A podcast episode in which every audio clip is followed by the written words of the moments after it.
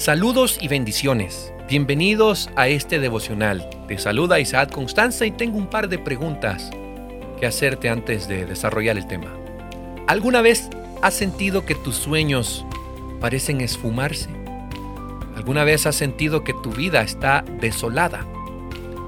¿Te has sentido que por más que intentes cosechar bendiciones en tu vida, estas parecieran escaparse de tus manos como la arena del desierto?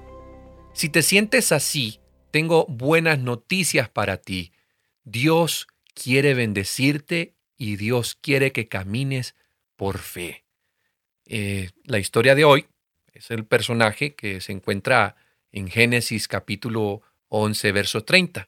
Eh, y este personaje se describe también allá en Hebreos 11:11. 11. Estoy hablando, me refiero a Sara, la esposa de Abraham. Y Hebreos 11:11 11 usa a Sara como un ejemplo de fe.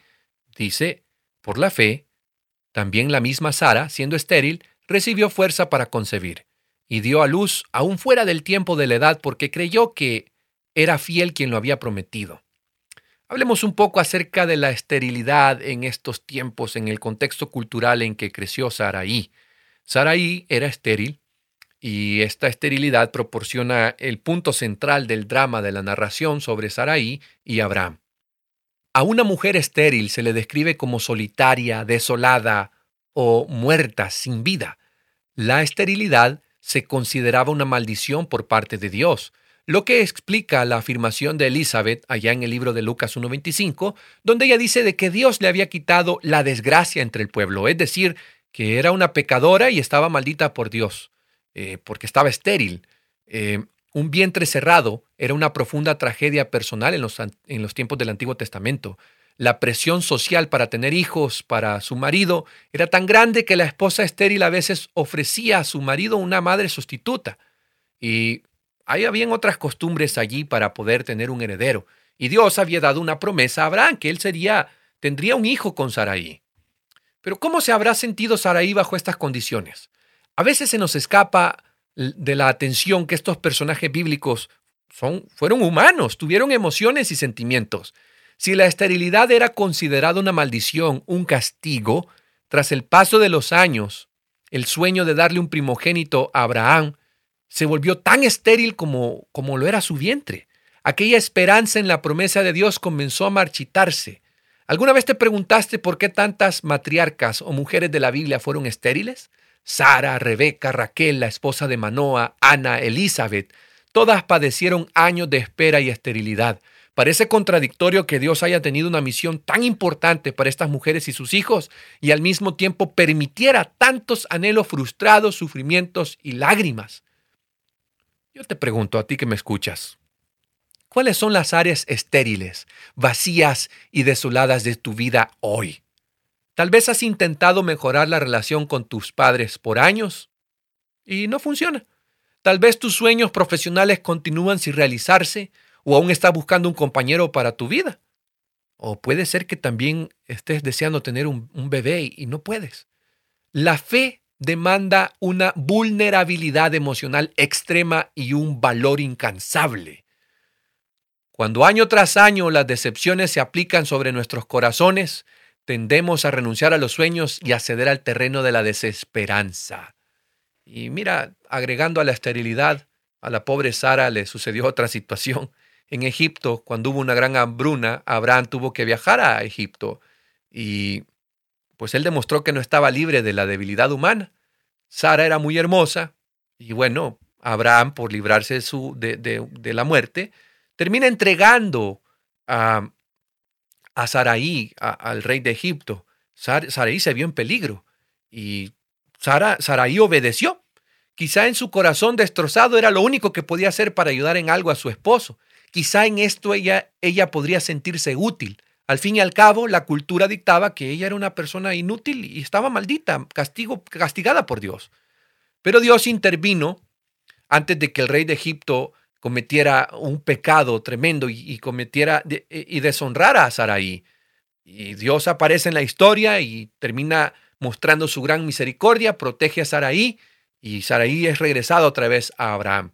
Y es que a pesar de nuestros momentos sombríos, cuando nos consideramos poca cosa, Dios nos demuestra lo contrario, que ante sus ojos somos valiosos e importantes y, por sobre todas las cosas, nos recuerda que Él es fiel en cumplir sus promesas.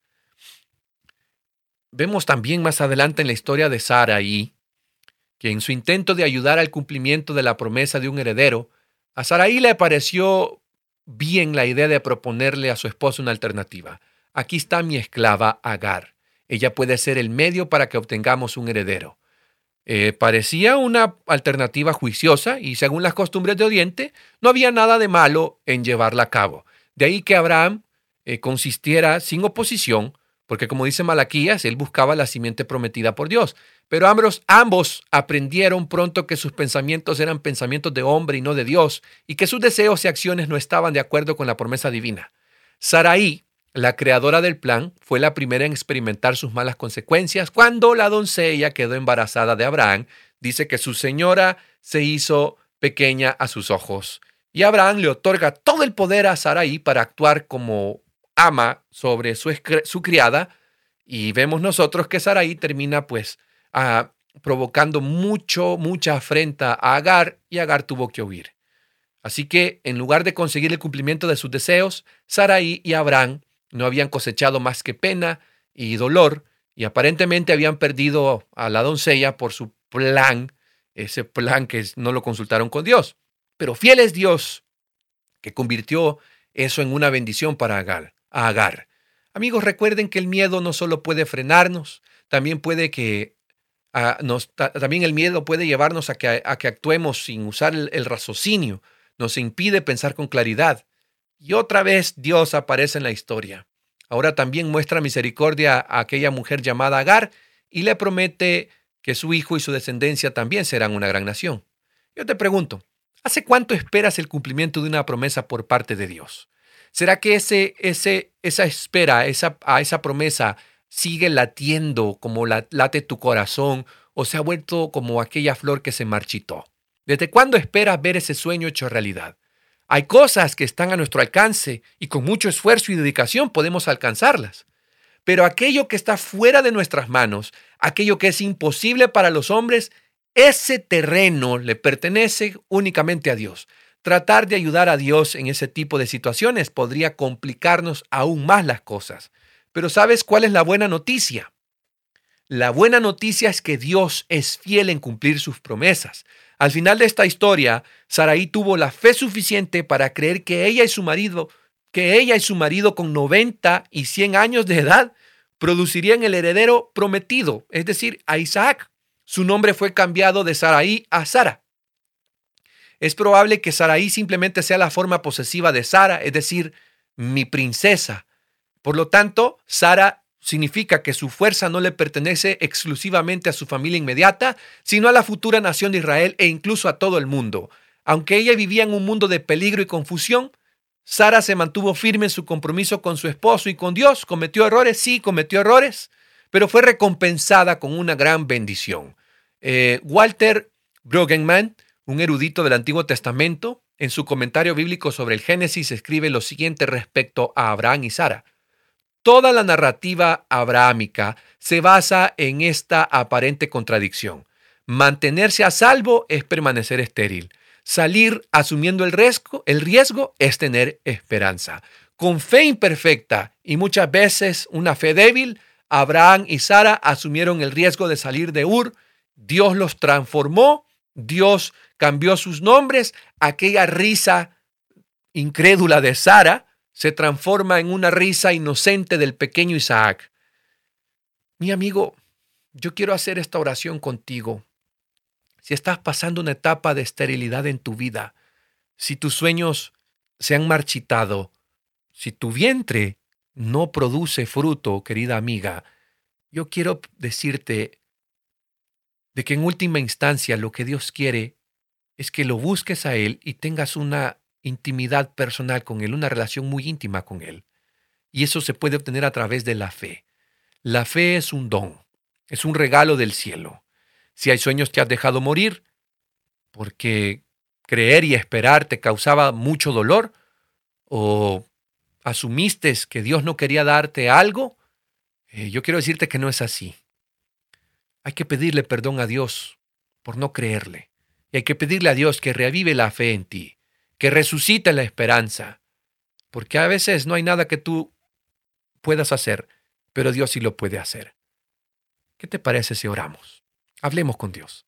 Señor, la fe es un don, es un regalo tuyo.